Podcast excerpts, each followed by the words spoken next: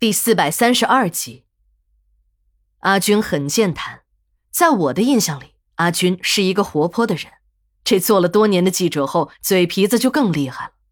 本来不善言谈的我，更是只能当一个忠实的听众。当谈到义园村和义园村的掌门人王大富时，我这个本地人被阿军这个外乡人的言论惊得目瞪口呆。在我的印象中，这个义园村似乎已经恢复了平静。老支书胡德利的遗体也已经火化了，只是火化胡德利的尸体时有些神秘。老王参加了胡德利尸体的解剖，那次尸体解剖只进行了十分钟，就不再解剖了。胡德利的那些本家们也都立刻同意火化胡德利的尸体。尸体火化是在一级保密的状态下进行的，经手人是老王，在殡仪馆里。有资格火化涉密遗体的人只有史馆长和老王两个。按照条例规定，有资格火化这种涉密遗体的只有老王和我两个人。按照条例规定，我们两个负责管理解剖室的人要执行一些密保政策，大多数时候都是一些涉及刑事侦查方面的。这也能理解，毕竟有些侦破线索如果让犯罪分子知道了，会影响警察办案的。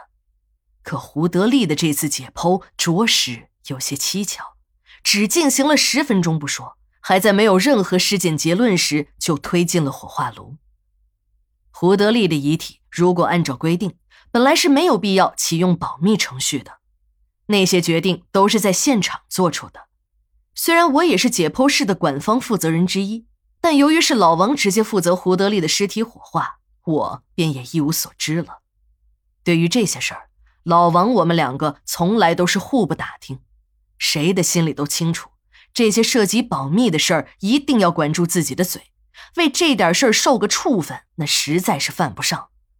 不过有些时候我真的很疑惑，一些原本没有必要，甚至可以说是和保密政策不挨边的东西，也成了保密内容。要我看，那不是在保密。而是一些人在假保密之名，给自己的丑事盖上一层遮羞布而已。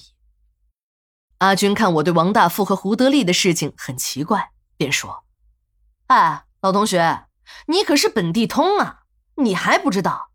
你们那个义园村的老支书胡德利在死亡前是得了艾滋病的，他的老婆嫌他那么大的岁数还得了这种风流病，实在丢人，就买了几瓶安眠药，毒死了胡德利之后，自己也自杀了。”哎，不会吧？你连这个都不知道？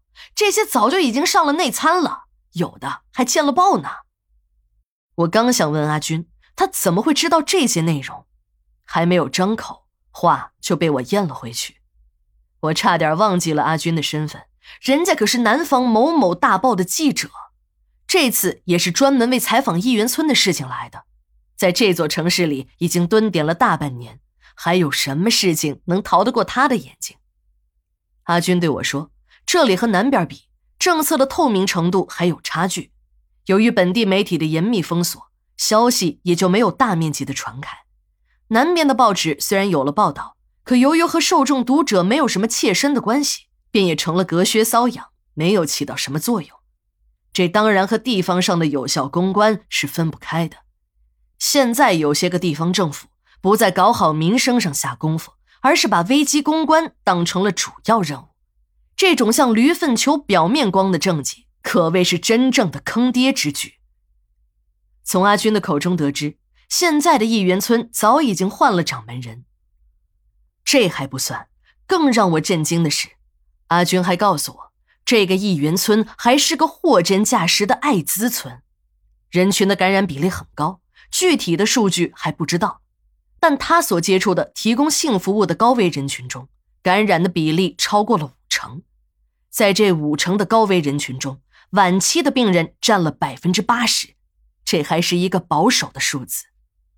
阿军看我有点不相信，老同学，我可以给你看呢。他一边说，一边从口袋中拿出了一个 U 盘，插在了我的电脑上。我感觉有些不妥，便说：“这样好吗？这可是你们的业务内容。”我一个外人能看吗？哎呀，没关系，这些内容都已经看过了，只不过你没有看到过而已。再说了，我们新闻工作者写稿子不就是让读者们看吗？多一个读者，多一个知道真相的人，对于这个世界来说是好事儿，这也是我们工作的目标啊。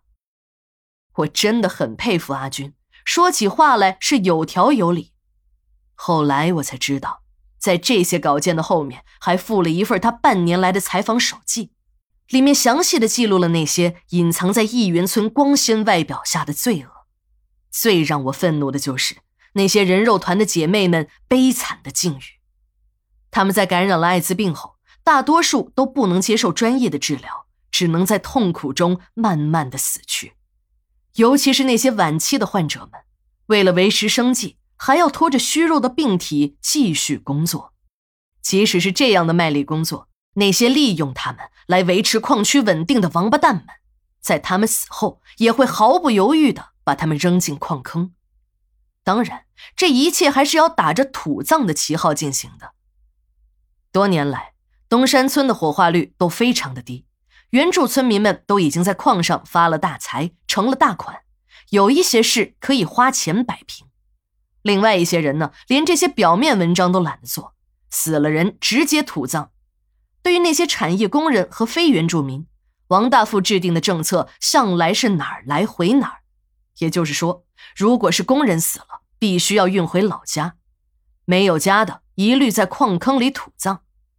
我们局里殡仪执法队的那些个二杆子们，别看对其他地方的老百姓挺凶，可一提东山村，立即变成了软蛋。自从王大富手下的民兵一举击败了来犯之敌后，这些个二杆子们更是成了缩头乌龟了。我终于明白了，我的这个老同学阿军就是一个职业的卧底，还有那个什么马哈鱼。小赵的女朋友小芳，他们都是一个工作性质。读完了阿军的采访手记，在被深深震撼的同时，心里也升起了对卧底记者这个职业由衷的敬意。在那些重大社会新闻的背后，他们为了追求事实的真相，付出的不仅仅是体力和脑力的劳动。义园村、艾滋村、谜一样的东山村、凶宅阳台上的魅影。神秘的无影人，六具被红尼龙绳勒死的女尸，殡仪馆冷冻间里沉睡的美女，无影人巧遇卖身女记者，笼罩在艾滋村上的迷雾终于退去。